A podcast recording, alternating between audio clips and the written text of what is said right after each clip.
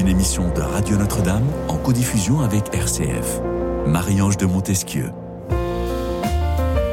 Un enfant sur dix serait aujourd'hui victime de harcèlement en France. Certains chiffres montrent même que 40% des enfants seraient victimes une fois dans leur vie de cyberharcèlement.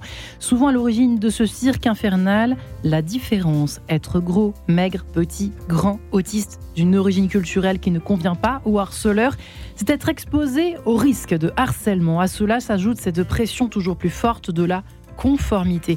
Alors voilà la question que nous nous proposons eh bien d'explorer et, et j'espère tenter d'y répondre aujourd'hui avec nos trois invités. Comment en finir tout simplement avec le harcèlement scolaire? Tentative de réponse dans cette émission en quête de sens. J'ai la joie pour en parler de recevoir mes trois invités. Noémia Groan, bonjour Noémia. Bonjour. Votre nom de famille, ça se présente bien comme cela? Oui. Alors vous, vous avez été victime il y a quelques années maintenant hein, de harcèlement Alors, il y a un scolaire. certain temps maintenant, ça commence Voilà. à dater, mais oui, effectivement, Il y a j'ai quoi, il y été a 20 confrontée ans au harcèlement à peu près il y a ça? 20 ans. À votre entrée en sixième, À donc ça mon rentre. entrée au collège, Je sais pas trop quel âge vous avez, mais J'ai 36 ans aujourd'hui, donc ça fait à peu près 20 ans en fait, ouais, effectivement. Vous n'oublierez pas. un peu plus, voilà. vous n'oublierez pas. Non, C'est non, effectivement, c'est quand même quelque chose qui ancre en fait, euh, et qui laisse des traces sur le long terme, ce qu'on n'imagine pas forcément, mais effectivement des séquelles euh, sur l'estime de soi. euh, qui font qu'après, euh, c'est tout un parcours du combattant pour retrouver euh, cette confiance qui nous a été volée Ouais. pendant cette période, effectivement. Que vous racontez donc dans cet ouvrage De la rage dans mon cartable est sorti en poche, Noémia le récit de ce, bah, ce cirque infernal, j'avais ce mot m'est venu comme ça, mais je pense que c'est vraiment ça dont il s'agit, ou ce cercle vicieux Ouais. on, on ne sort pas, on ne sait pas, en tout cas comment en sortir seul, si j'ai bien compris. Hatton, vous êtes déjà venu la semaine dernière dans cette émission en quête de sens à propos de la du self-défense, de comment faire pour se défendre, se préparer au pire.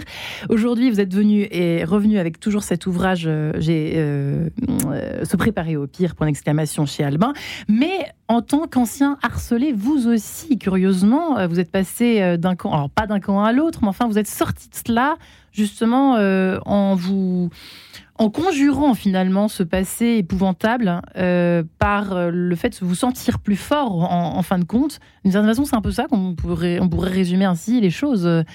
Votre passé qui était, ça duré longtemps, ce harcèlement scolaire en plus chez vous. Oui, bonjour Marie-Ange. Oui, ça a été. Hatton. oui, ça a été, ça a été long. Ça a été dans ma petite enfance. Ça a été ensuite dans mon adolescence. Et puis bien après, une fois que je suis sorti du GIGN et que je me suis exposé sur les réseaux sociaux, bah, ça a été bon, bah, la- les haters euh, à, à fond. Donc c'est une forme de harcèlement. Et euh, mais effectivement, petit, je, je, je comprenais pas. En fait, je trouvais rien de rationnel là-dedans et ça a été extrêmement violent. Et comme je disais, j'ai l'impression que c'était des pierres qu'on jetait sur moi. C'était une lapidation. Il y avait personne pour. euh, Vous sauvez pour- quoi? Ah non, personne. Personne. Donc euh, bah, j'ai dû me débrouiller euh, seul et puis euh, bah, j'en suis passé par la violence moi aussi pour en, Ouais. en unique réponse. Ouais, oui, je suis allée un peu vite dans le résumé. Parce qu'avant le GIGN, il y a eu autre chose. Il y a eu une étape euh, un peu moins, Oui. euh, un peu plus délicate dans votre existence. Euh, Marie-Charlotte Claire, et on le comprend bien. Marie-Charlotte Claire, bonjour. Bonjour. Alors vous, vous êtes ce matin venue, cet après-midi, venue en tant que maman d'harceler. Euh, vous êtes de cette cause qui vous tient à cœur. Euh, vous êtes euh, coach parental, vous êtes formatrice en éducation bienveillante, spécialiste des questions liées à la famille, on peut le préciser, hein, praticienne également. Et vous recevez en consultation justement de nombreuses jeunes victimes d'harcèlement. Ce- cet ouvrage que vous avez écrit, Harcèlement quand l'école vire au cauchemar, qui est sorti il y a quelques années chez Anovi. mais qui n'a pas pris une ride, malheureusement, Marie-Charlotte, hein, en tant que maman et en tant que spécialiste. En effet, c'est quelque chose euh, qui arrive aujourd'hui tellement souvent. Vous parlez de 10% de jeunes euh, harcelés, oui, par an. C'est à peu près les chiffres que l'on a. Mais nous, alors quand je dis nous, c'est le centre Résiste que j'ai rejoint, qui est spécialiste du sujet et euh, qui est au départ du programme phare appliqué aujourd'hui dans les écoles. Donc j'interviens aussi comme formatrice des équipes. Nous pensons que les enfants entre 3 ans et 18 ans, 100% des jeunes sont confrontés à un moment de leur vie euh, au harcèlement. À cause des différences ou d'abord à cause des réseaux sociaux ou les deux en fait, puisque les deux sont liés. J'ai envie de poser ensuite la question à notre amie Noémia, mais euh, qu'en Alors surtout pas à cause des différences. Et ça, c'est une des premières choses que l'on propose. Que l'on, oui, Euh, en fait, dire que c'est à cause d'une différence, c'est comme si je vous disais, euh, je vais être un peu choquante, hein, euh, elle s'est faite violer parce qu'elle portait une jupe courte. Mhm. C'est insupportable d'entendre ça. Elle s'est faite violer parce qu'elle a croisé le, le, le chemin d'un violeur. Eh bien, quand je dis à un enfant, euh, et quand je j'ai euh, en tête qu'un enfant ou un ado se fait harceler parce que il est gros, petit, blond, euh, brun ou roux, Bon, on est tous différents dans ce cas-là, Eh on bien, est tous ouais. euh, victimes potentielles. Mais c'est- Oui, attends. Ouais, exactement. Ouais, c'est ça en fait, Marie, vous avez raison. Et oui, et donc c'est mettre une part de responsabilité sur euh, la victime. Et c'est lui dire, tu es un peu responsable de ce qui t'arrive. Et c'est reprendre- dans la norme. Mais voilà, et c'est reprendre le discours des harceleurs. Donc je pense que ce qui est très important déjà, c'est d'inverser le discours. Si euh, j'arrive dans un endroit, que tout le monde me regarde bizarrement, me, me détaille bizarrement, se met à parler de moi et dès que je m'approche se tait, forcément que je vais me sentir différente. Mais c'est plutôt une conséquence qu'une cause. Alors, le harcèlement, évidemment, ne date pas d'hier. Hein. Euh, Noémia, ce sont les réseaux sociaux, évidemment, on l'a un petit peu dit de- depuis le début de cette émission, qui ont accéléré et qui ont euh, accentué la- les dimensions gravissimes sur, euh, sur euh, les enfants et les jeunes, et, les- et d'ailleurs les adultes aussi. Ça peut peut-être être, euh, une menace aussi, une fois adulte, hein, pour les personnes plus sensibles. C'est quand même le fait que ce soit 20, ça c'est ce que vous dites dans votre livre, c'est le fait que ce soit 24 heures sur 24. hein. Le cyberharcèlement, on, on, l'accom- on- on le ramène à la maison dans le cartable, quoi, si je puis dire. hein. C'est ça, ce- ça, exactement. Je trouve que c'est un phénomène qui est très préoccupant aujourd'hui et qui d'ailleurs se retrouve de plus en plus tôt, puisque moi euh, j'interviens dans les établissements scolaires pour y faire de la prévention, dès le niveau justement école Ouais. primaire. Et j'ai de plus en plus d'élèves qui témoignent euh, non seulement bah, dès par exemple l'âge de 7 ou 8 ans déjà posséder un téléphone portable, voire pour certains déjà avoir un compte personnel sur les réseaux sociaux, de plus en plus jeunes, hein. et donc des enfants qui sont confrontés de plus en plus tôt à des situations euh, fort problématiques, euh, dont effectivement ce phénomène de cyberharcèlement. Et donc j'ai euh, de temps en temps effectivement des témoignages d'enfants qui à 8-9 ans ont déjà été confrontés euh, Ouais. à du harcèlement via le téléphone, via les réseaux. Donc c'est extrêmement préoccupant je trouve, dans le sens où quand on le subit, on peut ne plus avoir un seul moment de répit. C'est tout le temps, tout le temps, tout le temps. Donc ça devient forcément beaucoup plus rapidement insupportable euh, pour celui qui en devient la cible évidemment. Alors, on a suivi cette histoire de cet adolescent qui s'est donné la, mort le 5 septembre dernier. Ça vous parle à tonne, forcément. Vous avez joué un, un petit rôle dans cette affaire, je crois. Ou en tout cas, vous avez eu un avis sur euh, cette terrible, cette tragique histoire, euh, qui n'est pas la seule histoire, hein, dans ce style-là, à Poissy. Euh, pareil, c'est- c'est-à-dire que il- il- cyberharcèlement, évidemment, il, rapportait chez lui, en, en quelque sorte, euh, ce- ce- ces coups de ces pierres, vous disiez tout à l'heure, ces pierres qui lui étaient jetées euh, matin, du matin au soir, du soir au matin, quoi, en gros. Bah, disons que oui, avec les réseaux sociaux maintenant, c'est le, on ramène le harcèlement jusqu'à la maison et ça continue. Alors après, moi, je- pareil, bon, à mon âge, c'est complètement différent. Ouais. J'ai beaucoup plus de recul et puis je l'ai vécu étant jeune, le harcèlement scolaire. Euh, j'ai fait du chemin depuis. Euh, psychologiquement, je me suis renforcé, euh, physiquement aussi, parce que ça faisait partie aussi de mon cheminement d'être fort, d'être musclé pour encaisser les Ouais. coups. Alors c'était malheureux parce que voilà, je me disais, mais si j'ai des muscles, on pourra me taper et, euh, et je ne sentirai pas. Et psychologiquement, bah, c'était à moi de faire aussi cet effort parce que à l'époque, c'était il y a, il y a près de 30 ans. Ouais. Oui, plus de 30 ans, ça ne rajeunit pas, mais, mais c'était, il y avait personne, il n'y avait pas de, il n'y avait pas de réaction au niveau de, de l'éducation nationale. Moi, mon père était intervenu quand j'étais petit. Ouais. Alors pas sur les mots, parce que les mots, en fait, euh, bah, ça passait. On- je, je disais qu'on qu'on se moquait de moi. Oui, bah tu t'en fous. Mais à partir du moment où j'ai pris des coups et que c'était répété, là, mon père était intervenu. Et puis bon, bah, ça s'est répété ensuite. Et là, j'ai pas voulu euh, bah, le solliciter, me débrouiller un peu seul parce que bah, c'était oui, de toute façon, tu vas appeler ton père, machin. hein. Donc, euh, bah, je me suis tourné moi vers les, les stars hollywoodiennes euh, comme modèle. Euh, Sylvester Stallone, Arnold Schwarzenegger, et je me disais quand on est musclé, Hum. on prend des coups, et ça, ça, on Même pas mal, quoi. même Ouais. pas mal, c'est ça. Et puis, bah, je me suis euh, tourné vers les sports de combat. Et, et voilà. Mais aujourd'hui, c'est vrai que sur les réseaux sociaux, moi, ça me touche beaucoup moins. Mais je peux comprendre que quand on est beaucoup plus jeune, beaucoup plus euh, fragile, et euh, que ça impacte sévèrement. Ouais. Sévèrement. Parce que moi-même, hein, j'ai quand même. j'ai pris cher quand même. J'ai trouvé que c'était injuste. Mais c'est toujours injuste. Et ça, comme euh, je ne vous ai pas posé la question, comme Noémia, c'est quelque chose qui restera quand même ancré en vous ou pas à cette époque? Ah, mais complètement. Ça laisse des traces, ça laisse quoi comme traces si Ah non, mais complètement. Moi, ça a suscité une vocation, c'est de rentrer au GIGN parce que justement, j'avais une aversion pour la, la violence et la violence injuste. Ouais. Moi, ça m'a vraiment, ça a conditionné ma vie. Et aujourd'hui, quand j'en suis témoin, quand je le vois à la télévision, ça me ramène à ce que j'ai vécu et ça me, ça me hérisse le poil. Ouais. Et je trouve qu'on n'apporte pas de solution euh, au sein des établissements. Il n'y a pas de. C'est mon, c'est mon sentiment. Hein. Moi, j'ai l'impression que pas de vague, pas d'histoire, mais qu'il n'y a pas d'écoute. Alors de l'écoute.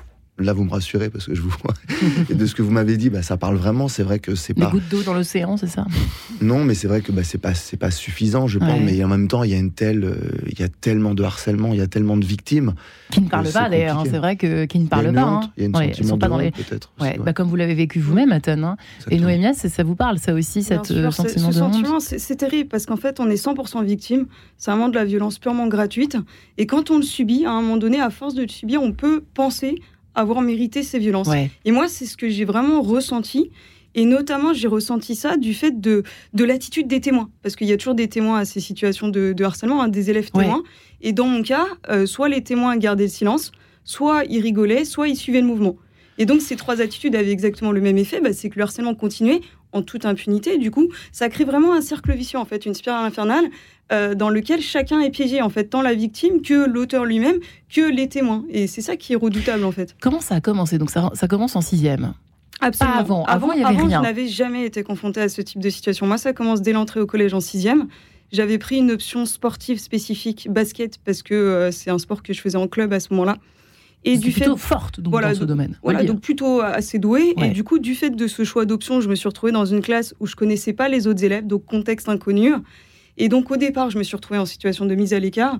Et très rapidement, si vous voulez, cette mise à l'écart s'est transformée en harcèlement. Et ça a commencé malheureusement hein, de manière très euh, voilà, euh, classique, hein, euh, par un surnom dévalorisant de la part de deux filles dans la Vous classe. pouvez nous le dire ce que c'était ou pas? Euh, C'était Gizmo, euh, en lien avec euh, le, le film Les Gremlins, en fait. Euh, Sympathique, hein. Voilà Mm. en lien avec le fait que j'avais les oreilles un peu décollées, la mâchoire un peu déviée parce que j'avais eu un accident de voiture quelques années auparavant. Donc c'est parti de, de ça, donc d'un rien à la base, hein, qui a très vite pris de l'ampleur dans toute la classe, voire même au-delà. C'est-à-dire qu'à un moment donné, ces deux filles en question ont été parlées sur mon dos à d'autres élèves de l'établissement.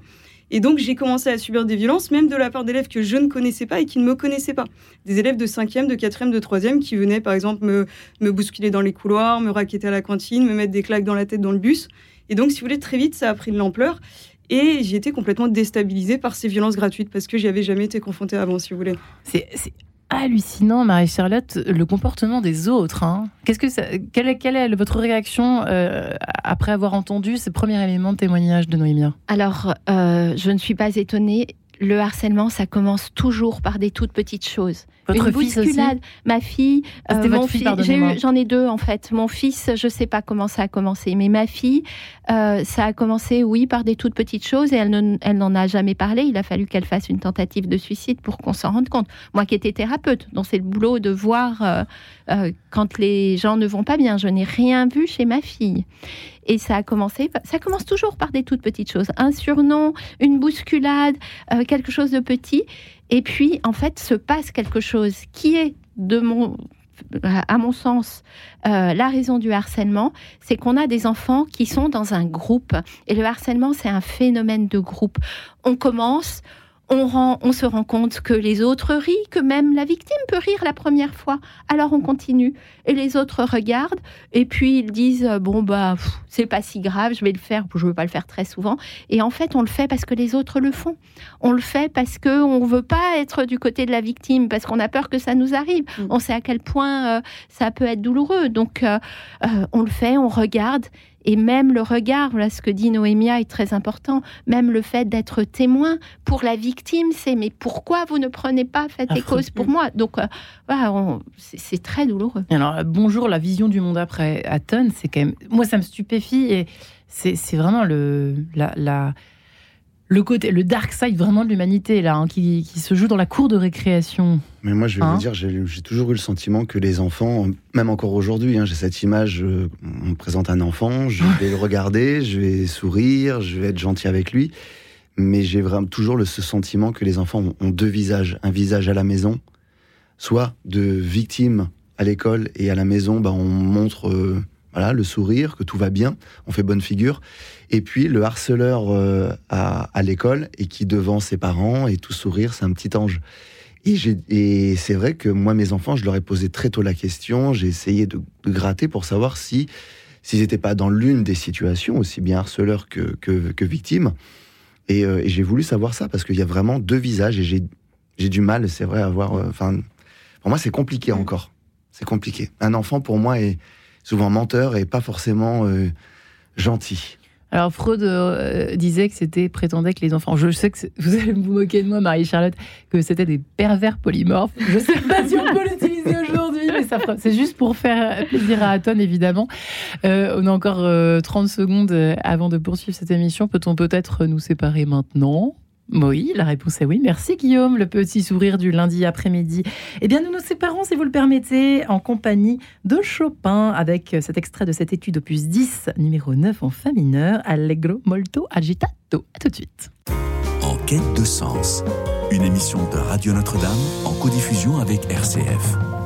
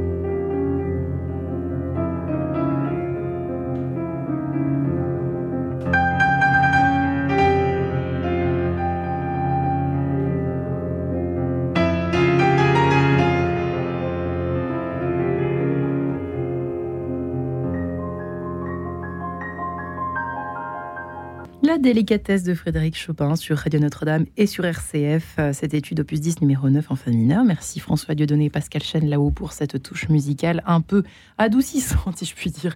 Alors où nous parlons, eh bien oui, de ce, de sujet hautement d'actualité sous, haute tension, hein, l'école sous haute tension aujourd'hui, euh, avec cette question euh, du harcèlement scolaire. Eh bien comment en finir? Peut-on en finir avec le harcèlement. C'est vrai qu'on voit des, de réformes en mesure d'année en année.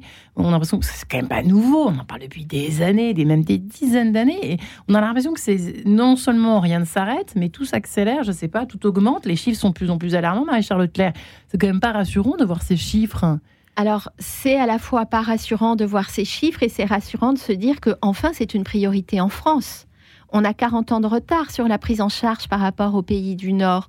Mais depuis 2021, euh, la mise en place du programme phare qui euh, exige que tous les établissements publics, privés aient des équipes formées dédiées à la reconnaissance et la prise en charge du harcèlement, euh, c'est quand même quelque chose. C'est plutôt une bonne nouvelle. Mais pour l'affaire de Poissy, Adon, vous disiez que c'était quand même bizarre qu'il y avait cette, espèce de, de, déni, je sais pas, de silence, de, de... qu'est-ce qui s'est comment vous analysez cette histoire de, ce, jeune homme, euh, cet adolescent? Bah, je pense qu'on en parle, on en parle, oui, de plus en plus, mais, euh, mais en parler, c'est bien, mais est-ce qu'il y a une écoute et, euh, et je ne sais pas s'il y a suffisamment d'écoute. Alors, il y a des personnes qui se, qui se présentent comme vous, qui disent, voilà, moi, je, Mais vous ne pouvez pas écouter tout le monde parce qu'il y a tellement de, de, de, de, de harcelés. Et, et, je pense qu'il y en a, oui, qui, bah, qui vont le dire, mais euh, on va soit. C'est pas pris au sérieux, quoi. Ça peut ne pas être pris au sérieux aussi. Et puis, bah, à partir du moment où vous n'êtes pas touché physiquement, bon, on Les Moqueries, bon, oui, et puis parfois, c'est vrai qu'on trouve des excuses. Et je vous l'ai dit tout à l'heure, je disais que euh, je pense que le, le, harceleur a, a aussi un, un, problème. Euh, un problème psychologique et vous disiez vous disiez non euh, mais c'est vrai que je, je, ne cherche pas d'excuses en fait je cherche pas d'excuses mais j'essaie de comprendre et en essayant de comprendre, parfois, c'est. Ben, alors, moi, j'en avais pas la capacité parce que moi, j'étais juste un, juste un enfant ou juste un adolescent. Donc, je, tout ce que je vais dire à notre enfant, en fait, on est d'égal à égal, ou même j'étais harcelé, donc j'étais inférieur. D'accord. Mais essayer de comprendre et de dire à un adulte, bah voilà, moi c'était un petit peu comme ça que je le voyais. En fait, j'ai compris son souci. Est-ce que vous pourriez régler son problème? Ça réglera le mien. Et en fait, il avait quoi, lui? Vous avez su un jour ou pas Bah, souvent, bah, j'avais l'impression qu'ils avaient, un- ils avaient besoin de se sentir entourés et le, le fait de se moquer d'un autre, de faire rire sur l'autre, attirer l'attention sur eux, mais plutôt euh, de manière positive parce qu'ils étaient les petits comiques et, et les leaders et voilà, et ça attirait, euh, ça attirait la lumière sur eux. Et tout pendant que la lumière était sur moi, elle n'était pas sur eux ou sur d'autres. Ouais, Et ouais. les témoins font en sorte d'être très discrets aussi, de rigoler, d'être dans le du côté des harceleurs pour ne pas que la, ce, ce projecteur tourne vers eux. Ouais, Noémia, qu'est-ce que vous en pensez, vous? Bah, y a des, il y a, de toute manière, euh, c'est souvent donc ces situations de harcèlement, elles se produisent sur les, périodes d'enfance et, et d'adolescence, qui sont des périodes absolument charnières, et des, des périodes justement où chacun a quand même certaines vulnérabilités. Forcément, quelles qu'elles soient, on a euh, tous des vulnérabilités en fait pendant cette cette période, plus ou moins importante selon les cas, avec des parcours différents, hein, des parcours familiaux différents, etc.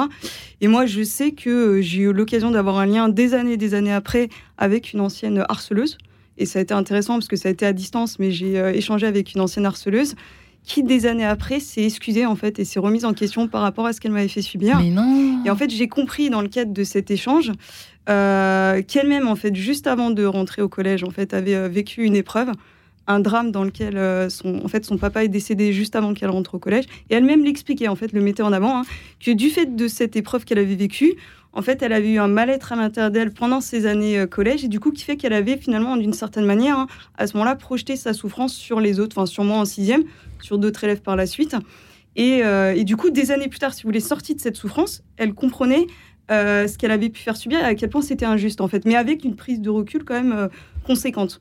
Donc là, c'est pas quelque chose de général, il y a tous les cas de figure qui peuvent exister. hein. Il y a des enfants qui sont harcelés, qui par la suite deviennent harceleurs dans ce mécanisme, en fait, eux-mêmes, ils ont subi pour ne plus subir Ouais. vont se retrouver sans s'en rendre compte. À ce moment-là, c'est totalement inconscient, hein, mais à projeter leur souffrance sur l'autre. Et j'ai des témoignages de ce type des fois quand j'interviens dans les établissements. Donc il y a différents cas de, de figure en fait qui peuvent exister. Et puis il y a aussi cette pression du groupe qui est énorme Ouais. dans les établissements et notamment au collège, qui fait qu'à un moment donné, pour trouver sa place, eh ben, on peut se retrouver justement, par exemple, à un moment donné, à se moquer d'un autre.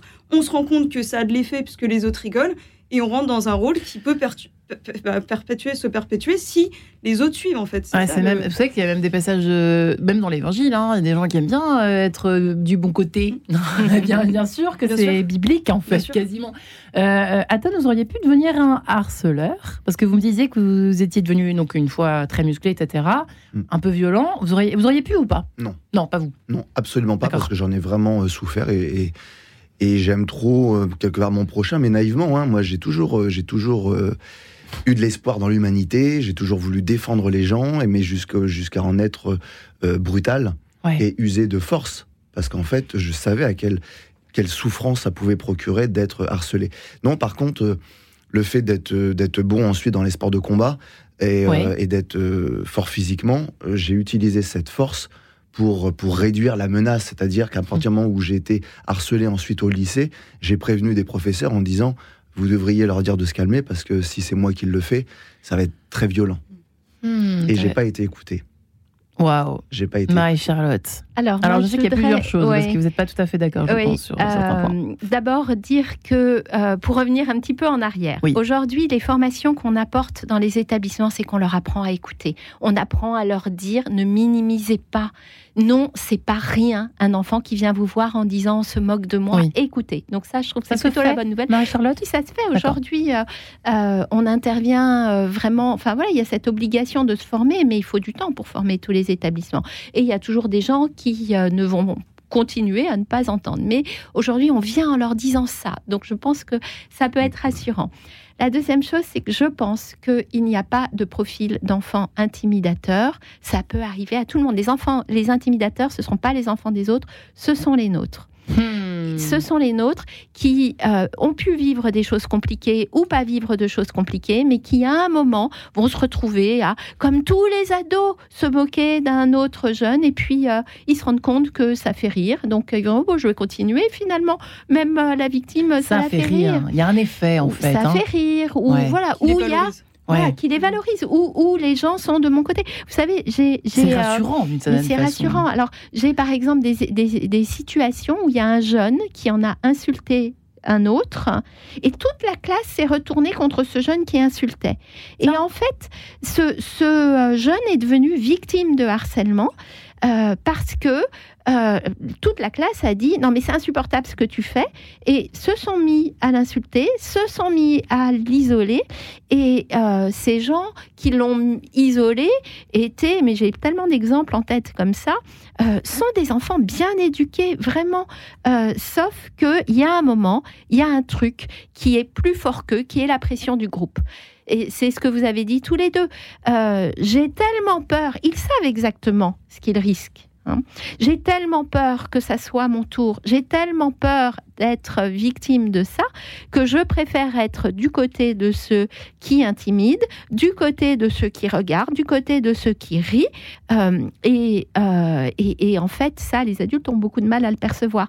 Donc en fait, la solution, c'est de se rappeler, de mon point de vue et du point de vue de Résis, que le harcèlement, c'est un phénomène de groupe et on va traiter le phénomène de groupe en recréant des relations individuelles avec les enfants.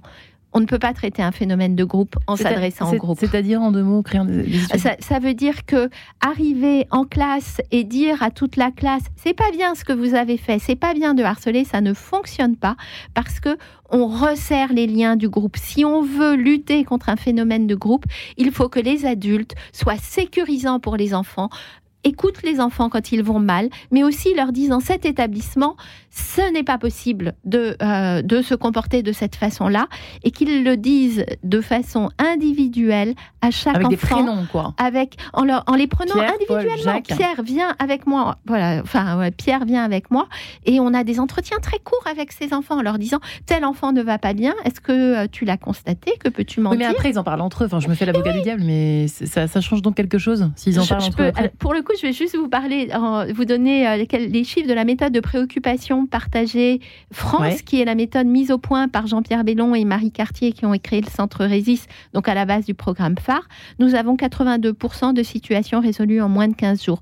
Quand simplement alors pas simplement, c'est un peu plus complexe que ça, mais quand euh, on, on, reçoit un certain nombre d'élèves intimidateurs ou témoins individuellement et qu'on leur dit je suis très inquiet. Noémia ne va pas bien. Euh, euh, on s'inquiète beaucoup pour Noémia. Que peux-tu m'en dire? Et selon ce que l'enfant répond, on va lui dire OK, eh bien, je vais te demander d'être attentif, merci, au revoir. S'il répond non, j'ai pas vu. Donne un rôle alors. Et après, voilà. Et après, une fois que s'il dit oui, en effet, Noémia a l'air triste en ce moment, OK. Qu'est-ce que toi tu peux faire pour l'aider à se Ah, sentir mieux? D'accord. Et ça, ça fonctionne Noémia, individuellement. S'il y avait eu ça euh, au À collège, en sixième. euh, harcelée, euh, oui. effectivement, je pense que ça aurait euh, beaucoup euh, aidé dans, dans mon parcours personnel parce qu'en fait, moi, ce qui a manqué, c'est à l'époque, en effet, le, le harcèlement était totalement tabou. hein, personne n'en parlait à ce moment-là. On commençait à peine à parler du harcèlement moral dans le milieu du travail, donc c'était complètement sous-estimé, minimisé ce type de situation. Et euh, s'il y avait eu euh, cette méthode qui avait été mise en place, oui, je pense que ça aurait effectivement aidé. Euh, à traiter euh, dans les plus brefs euh, délais cette situation parce que moi comme j'ai pas été entendue enfin j'ai pas réussi à en parler en fait au moment des faits eh bien, ça a perduré dans le temps et ça a duré quand même 4 ans. 4 ans de silence qui ont derrière eu des conséquences sur le long terme qui sont absolument euh, terribles. C'est quoi les conséquences maintenant euh? Alors, les conséquences sur le long terme, elles ont été de différents ordres, mais notamment euh, d'un point de vue scolaire, puisque je me suis retrouvée à cause du harcèlement très rapidement en situation d'échec, avec avertissement de travail sur mon bulletin parce que j'étais incapable de me concentrer. Donc, ça, c'était le Vous premier qu'à impact. ça Vous pensiez à ça tout le qu'à temps ça, exactement. Premier impact. Deuxième impact sur l'estime de soi. J'ai complètement perdu confiance en moi euh, suite euh, aux premières euh, situations de harcèlement. À un point où, à un moment donné, j'arrivais même plus à regarder les autres dans les yeux, tellement ils me renvoyaient de méchanceté, de cruauté gratuite. Et le problème, c'est que quand on perd son, l'estime, la, la- la confiance pendant cette période charnière qui est censée être la période de construction, bah après, derrière, c'est un parcours du combattant pour retrouver finalement cette confiance qui nous a été volée. Et donc, moi, j'ai enchaîné, suite à ces quatre années de harcèlement, j'ai enchaîné des années de dépression, des années euh, d'échecs scolaires, puis ensuite professionnels, des incapacités à me projeter dans l'avenir. Et donc, ça a été très compliqué. Euh, heureusement, moi, j'ai eu cette ressource qui a été l'écriture. J'ai eu la chance par la suite aussi de faire des rencontres valorisantes qui m'ont permis de retrouver cette confiance. Mais ça a été vraiment euh, long Et euh, j'imaginais absolument pas, je soupçonnais pas toutes les conséquences que ça pouvait avoir sur le long terme en réalité. Ouais. Alors c'est vrai qu'on fait un petit saut dans le temps. euh, comment s'en remettre plus tard au fond, une fois qu'on a malheureusement vécu cela et que personne nous a entendu. Aton, premiers éléments quand même de, réponse aux parents qui sont pendus euh, à leur euh, radio, à leur poste de radio ou à leur application euh, pour entendre cette émission. Qu'est-ce que qu'est-ce qu'il faut faire en premier quand un enfant revient à la maison en disant qu'il soit on se moque de lui, euh, soit qu'il y a eu des coups, bon, ça, bon, voilà, d'un niveau dessus, soit qu'il y, y a une quelconque forme d'harcèlement qui est en train de, se, germer, si je puis dire. Bah, c'est l'écouter, mais, a- mais après, est-ce que les parents seront la meilleure écoute? Est-ce que l'enfant va vraiment se confier à ses parents? Moi, j'avoue que j'avais quand même euh, beaucoup de mal à me confier à mes parents. Euh, j'avais identifié parfois certains adultes dans mon environnement proche qui étaient pour moi des modèles et euh, ça aurait été peut-être plus simple. Donc en fait aux parents aussi de ne pas être susceptibles si l'enfant ne veut pas forcément leur parler à eux, mais par contre orienter et essayer d'ouvrir un petit peu le, champ relationnel euh, dans l'environnement de l'enfant pour qu'il puisse justement trouver une écoute. Après, c'est bah, c'est- lui dire que voilà, ça, arrive, c'est quelque chose de grave et qu'il ne faut pas en rester là, mais qu'ils sont présents. Par contre, ils sont là, disponibles pour écouter et prendre des mesures, des Mm. mesures quelles qu'elles soient, mais que c'est leur pro- que le problème de l'enfant est aussi leur problème. Parce que c'est vrai que les conséquences derrière, euh, moi je. Bonjour, quoi. Ouais, vous les avez dégustés, vous dégustez encore, si je comprends bien. Ah, moi, j'aurais pu euh, basculer vraiment dans la, dans la délinquance, à la criminalité, même vraiment. Vraiment, parce que comme je vous disais, j'avais répondu euh, violemment quand j'avais 17 ans. Euh, J'ai été stigmatisé après de, de, de brut. Et je me suis positionné parce qu'en fait, quand on est harcelé, on a un gros problème de positionnement dans la société. On ne sait plus vraiment euh, quel est notre rôle à jouer, euh, quelle place on a. Et moi, à un moment donné, je me suis dit, bon, bah voilà, en fait, bah, moi, je serai la brute, le violent. Et je vais leur montrer à quel point je peux leur répondre avec mes points, quoi. Et, ça, vous, ça vous isole. Moi, j'ai été interdit de réfectoire parce que je me suis battu dans un réfectoire. Euh, L'élève est passé par la fenêtre. Donc ça a été extrêmement, euh, extrêmement violent, mais Ouais. c'était comme ça. hein. Ouais. C'était, c'était ma seule réponse. Euh, Devant tout le monde, j'ai voulu faire devant tout le monde pour que pour que on sache, Enfin, qu'on m'identifie Mm. comme étant quelqu'un. euh, attention, lui, Ouais. lui, il faut pas le chercher parce que si- sinon vous allez prendre cher. Mm.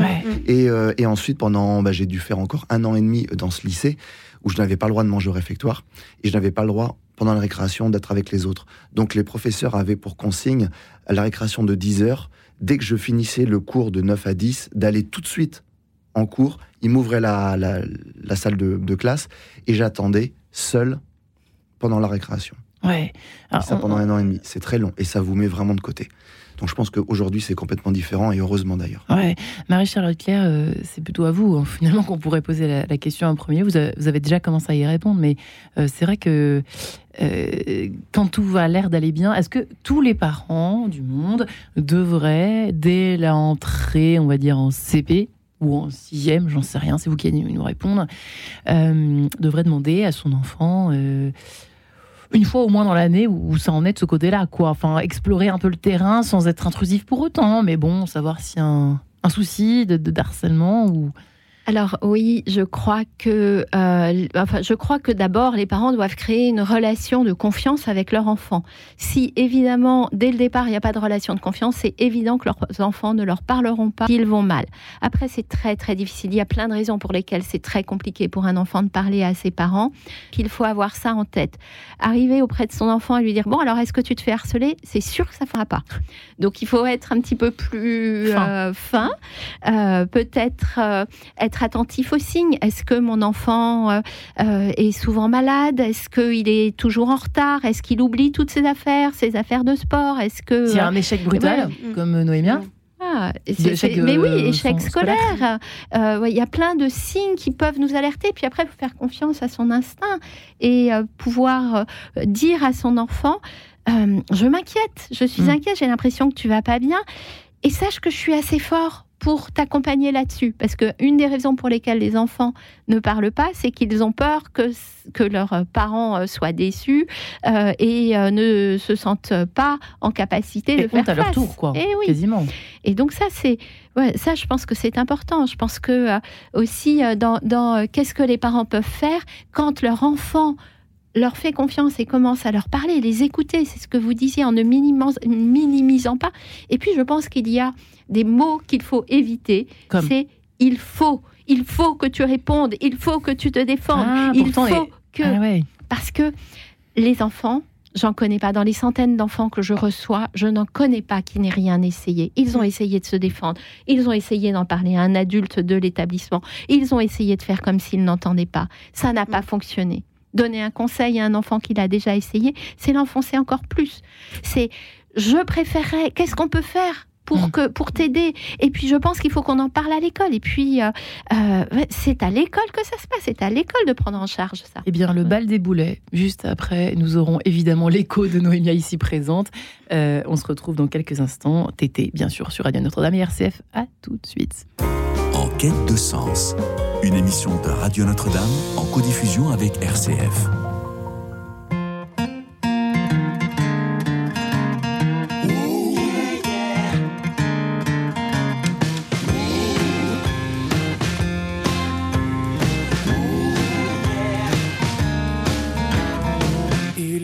Ces amitiés dont on ferait volontiers l'économie, mais forcé d'avouer de prime abord. Le spleen t'adore, chaque minute son poison, clair obscur à foison, sans rime ni raison. Si tu kiffes, sans dis les fissures les bons, sans rime ni raison, sans rime ni raison.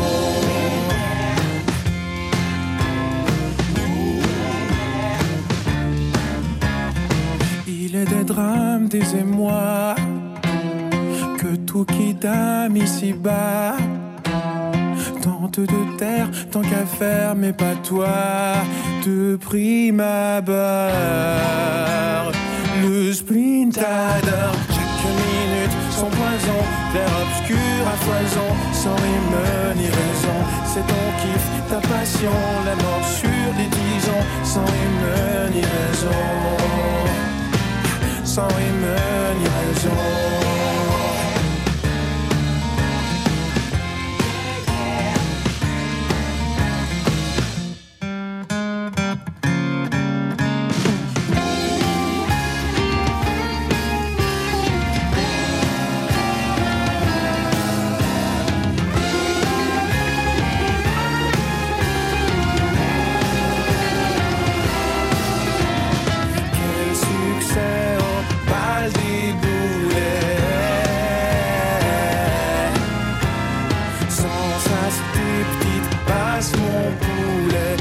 Primes à bord, oublie c'est mort Le bal des boulettes était sur Radio Notre-Dame et RCF.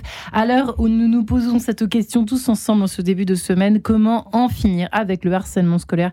Nous sommes en compagnie de mes trois invités du jour qui sont Aton, membre du GIGN. C'est normal, les éditeurs, si vous le revoyez aujourd'hui. Il est revenu, il est revenu aujourd'hui. Il était là la semaine dernière à propos de cet ouvrage qu'il a coécrit avec Jean-Luc Riva, Se préparer au pire chez Albin Michel. Un ouvrage pres- presque indispensable, je voudrais dire, euh, en cette année où euh, s'accumulent les crises la violence, ce sentiment d'insécurité qui nous enferme de plus en plus, il faut bien l'avouer quand même, dans toutes les situations de la vie. Voilà. Et il est ici, présent euh, cet après-midi, en tant qu'ancienne harcelée, enfant harcelé. Noémie Groen en connaît un rayon également, malheureusement, sur cette question du harcèlement, qu'elle a subi enfant à partir de la, de la sixième, euh, au collège de la Cime d'ailleurs, hein, dans les, Avance, dans les absolument. Avance. Voilà, vous qui avez euh, publié, donc c'est pas que dans les grands lycées euh, de grandes villes, là, évidemment que ça peut arriver, c'est partout en fait. Ça fait partie de l'humanité. J'ai de la rage dans mon cartable en poche à redécouvrir évidemment dans les bonnes librairies. Et puis enfin, Marie-Charlotte Claire, qui est coach parental, qui s'est vraiment spécialisée dans cette question du harcèlement et des impacts du harcèlement, qui alerte dans les écoles aussi. Harcèlement euh, quand l'école vire au cauchemar chez Anovi. Et puis c'est vrai que j'ai pas mentionné Hérésis, évidemment. euh, qui, que vous avez fondé, hein, je crois, Marie-Charlotte Claire. non, hein Non. je fais partie de l'équipe euh, qui, euh, qui était là déjà au départ. Euh, mais le centre Résis, c'est Jean-Pierre Bellon, Marie Cartier qui l'ont fondé et qui ont mis au- en place cette méthode de préoccupation partagée qui a été testée pendant deux ans par le ministère de l'Éducation entre 2019 et 2021 avant de lancer le programme phare avec HAR comme harcèlement. harcèlement et qui casse le groupe. L'effet de ça. groupe. Et c'est en fait central, hein, j'ai l'impression, dans cette conversation que nous avons depuis le début de cette émission, euh, Noémia. Euh, ça va très loin, cette affaire de groupe, faire partie. Après, plus tard, Mm. évidemment, euh, euh, ah, bah, facilement se laisse glisser vers ceux qui ont l'air de euh, d'être les, fo- les forts du groupe, quoi. c'est un peu ça, et, même s'ils ont tort, pas grave. moi, je sais que d'une certaine manière, j'ai aussi été la cible et ça a duré aussi longtemps, justement parce que j'ai refusé de me conformer. C'est-à-dire que moi, je voulais être acceptée pour celle que j'étais. Et Ouais. par exemple, pour la petite anecdote, mais moi, je portais pas de vêtements de marque ou à la mode. Ouais. Parce que pour moi, c'était pas important. Pour moi, ce qui était important, c'est ce qu'on avait à l'intérieur de soi et pas l'apparence. Sacrée personnalité déjà. Voilà, et hein. c'était pas une question de moyens financiers. Mes parents auraient pu m'acheter euh, les Nike à 150 euros, le sac Eastpak comme tout le monde. Moi, je n'en avais absolument rien à faire. Et donc, finalement, comme j'ai tenu bon, parce que je voulais justement ne pas rentrer dans le groupe et être comme tout le monde pour être accepté, pour eh bien, c'est aussi, ça a été le prix aussi de voilà de, de quatre années de, de harcèlement. Ouais. Mais aujourd'hui, j'ai cette fierté de voilà d'avoir résisté d'une certaine manière, d'être restée celle que j'étais. Et, euh, et aujourd'hui, c'est aussi ce qui fait ma, ma force. Donc la femme euh, magnifique que vous êtes devenue d'ailleurs, Noémie. Merci. Voilà, je précise, les auditeurs peuvent vous voir, donc ils peuvent vous voir tout seuls. Et Athan aussi, le grand gaillard que vous êtes devenu. Je confirme. On vous regarde plus de la même façon maintenant, Athan, dans la rue. Bon, je dis ça en souriant, évidemment. hein, Non, bah, bon. disons que maintenant, depuis, euh, j'ai quitté en décembre 2018 et puis j'ai été euh, médiatisé assez rapidement hein, avec un, avec un premier livre. Ouais, les Euh, les confessions. réseaux sociaux, enfin tout ça, pas mal de plateaux. euh, Ouais, Mais les gens sont non, sont plutôt sympas. Ils viennent me voir. Alors j'ai toujours euh, bah, les- avec là, tout ce qui se passe à la police, beaucoup de questions, beaucoup de questionnements, tout ça. Ouais. Le harcèlement scolaire, j'en parle depuis ouais. pas si longtemps que ça, à part les gens qui ont vraiment lu mes premiers livres. Mais c'est vrai que j'en avais, j'avais fait une émission euh, sur ça et, et depuis, ouais, il y en a qui, qui viennent vers moi et qui me disent, mais toi, harcelé? Ben oui, Et oui, ben oui, ben oui. En fait, vous voyez comme quoi ça peut toucher euh, tout le monde. qui. Et aujourd'hui, je le parle, je dis voilà, avec les réseaux sociaux, euh, c'est une forme de harcèlement. D'ailleurs, je dépose même procédure, j'ai monté un dossier. Ouais. Alors j'ai des collègues gendarmes euh, qui, qui sont venus vers moi et qui m'ont dit mais on a lu les commentaires, tout ce que tu reçois qui est injuste. Ah bah, je dis m'en parlez pas. Oui. J'ai dit comment tu le vis? Mais je dis sincèrement. Ça veut dire quoi Ils vous ont dit quoi les commentaires injustes? Comme quoi, ce que je me suis inventé une vie, que je suis un mytho. Alors, quand vous avez combattu des terroristes, quand vous avez mis votre vie dans la balance, que vous avez euh, fait des sacrifices familiaux, euh, au, au nom de, au nom de la France, au nom de, de certaines valeurs, euh, que vous êtes, vous êtes prêt à mourir pour ça, et que quand vous sortez, que vous découvrez la population civile qui vous, euh, bah, qui vous insulte, parce que ceux qui parlent le plus sont plus les haters. Les gens qui vous apprécient ne font pas forcément des commentaires. Ah bah j'en fais les frais ici aussi à Notre-Dame et sur RCF, chers Ben amis. voilà, bah oui, mais comme tous. C'est vrai qu'on reçoit beaucoup d'insultes. Alors moi, je m'en sers pour essayer de progresser quand même, et ça fait, ça fait mal quand même, c'est vrai. Ça fait quand même toujours un peu mal, faut bien le reconnaître. Ah, mais ça fait mal. On peut avoir la peau dure, Ça- mais enfin bon, ça euh, fait mal. c'est pas Bon, très agréable. Ça, ça durcit, ça endurcit. Au bout d'un moment, on a la peau qui, qui épaissit, et puis c'est pas plus mal. Mais, Oui, en mais c'est vrai que. Bon, moi, j'ai posé, un- j'ai posé un genou à terre. Moi, je me suis posé la question parce que j'avais de la haine qui montait en moi par rapport à ces, à ces commentaires. Ouais. Et je, je déteste être dans cet état-là. Donc, je me suis posé la question. Alors, sans chercher d'excuses à ces Ouais. gens-là qui ne sont pas forcément, c'est pas très rationnel. Euh, puis les, les raisons, enfin, mytho, me traiter de mytho. Bon, il y a des preuves, il y a des émissions télé où on me voit. J'avais reçu la Légion Ils d'honneur. sont jaloux, quoi. Oui, c'est de la jalousie, mais après je me suis dit en fait euh, les gens ont une image du GIGN de quelque chose qui est secret, alors que c'est pas secret, c'est discret. Mais des gens cagoulés, des gens cagoulés, C'est un vrai. peu un mythe. Et moi j'arrive en fait euh, dans une période où on attend beaucoup du GIGN et je casse un peu ce mythe en humanisant, en montrant un visage Et ça Et- fait pas plaisir. et en montrant une certaine vulnérabilité parce que je raconte euh, mon parcours, euh, voilà, avec les bons moments, les mauvais moments et le harcèlement. Et même pour l'institution, c'est compliqué parce que parce que elle, le travail pour justement qu'il y ait que ça tienne un mythe, Ouais. que ce soit très voilà, euh, euh, que les gens, alors pas en aient peur, mais mais voient ça quelque chose de presque au-dessus du Ouais. lot, quoi. C'est presque Qui nous fascine, voilà, qui doit rester un peu sur son piédestal, super-héros, Superman, à qui n'arrive jamais rien de mauvais. Voilà, donc Voilà. je me suis donné comme raison, je me suis dit, je pense que j'ai perturbé un peu tout, ce, tout ça, tous ces, tous, L'ordre établi. l'ordre établi et puis bon bah voilà ce qui m'arrive c'est un petit peu aussi dû, dû à ça mais euh, mais ensuite je me suis dit qu'est-ce que j'ai fait réellement dans ma vie? Parce que mytho je faisais aller voir mes collègues j'ai dit mais euh, ce que j'ai raconté dans le livre ce que je dis c'est c'est bien ça mais ils m'ont rassuré ils m'ont dit bah oui pourquoi? Évidemment. Mais je dis non parce qu'on me traite de mytho mais arrête bah, arrête laisse laisse Eh, je dis c'est facile les gars mais quand il y a tu sais, des milliers voire des dizaines de milliers Tu doutes. c'est une lapidation c'est chacun met son petit commentaire Ouais. et je voudrais juste rebondir justement sur les commentaires. Je pense que les parents devraient avoir accès. Et ça, c'est une règle. C'est une, c'est une. Chez, chez moi, à la maison, mais j'ai deux fils. Je contrôle leurs commentaires, ce qu'ils reçoivent et ce qu'ils envoient comme commentaires.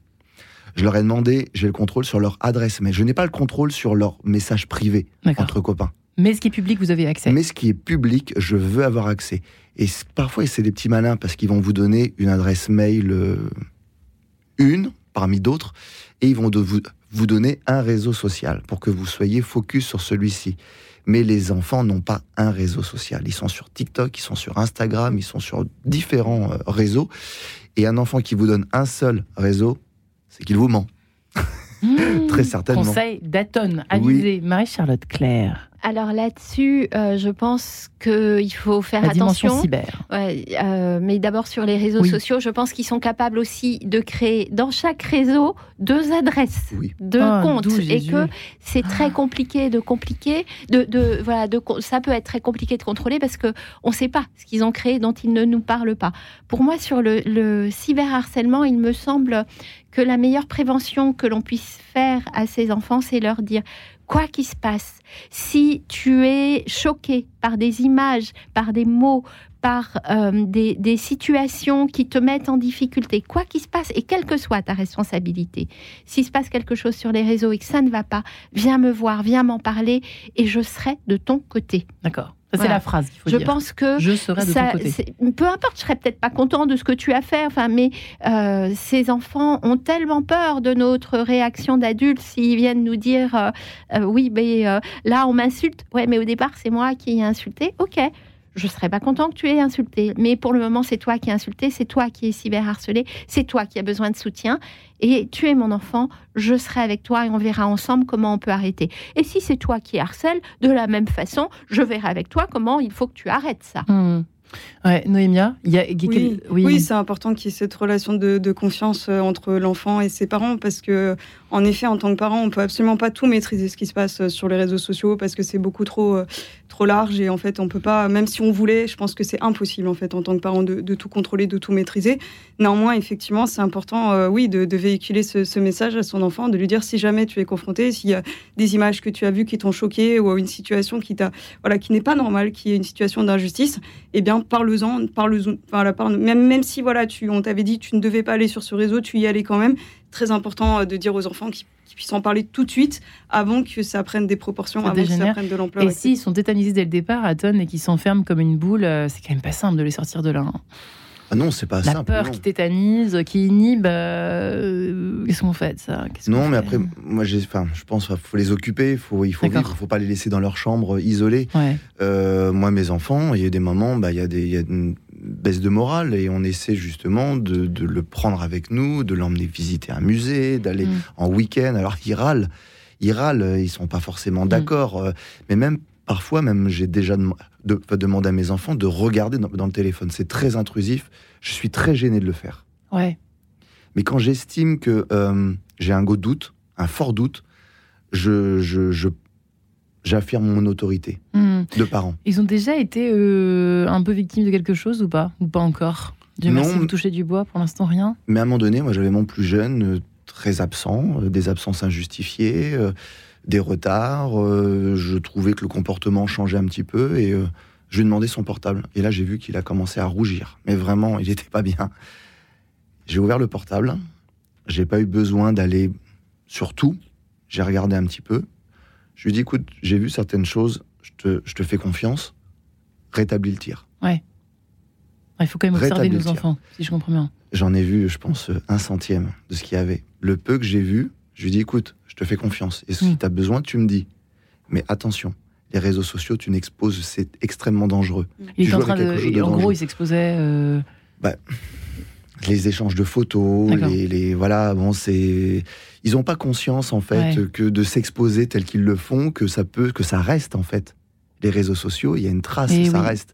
Donc j'ai dit Et ça peut servir des harceleurs, Et ça peut servir. en plus. Hein Donc Ouais, j'ai voulu rentrer vraiment avec ça, autorité. Ouais. avec autorité. Ouais, ça c'est vrai que c'est vraiment le gros danger aussi. Oui. C'est prendre conscience. Ça c'est un peu euh, un pas de côté puis, C'est un pas de côté. émission, mais Euh, en même temps, euh, le fait qu'il y ait des traces, je dirais par rapport au harcèlement, il y a des preuves. Ah, Donc ça, aussi vrai. dire à nos comme enfants, jour, euh, voilà, si tu es attaqué, ne n'efface pas ces messages Hmm. parce que ça peut être des éléments de preuve. Et je dirais que pour le coup, dans ce cyberharcèlement qui est tellement violent parce qu'on est derrière un écran, on se croit protégé, on connaît pas les gens. Enfin, bah, on, on peut dire des choses épouvantables.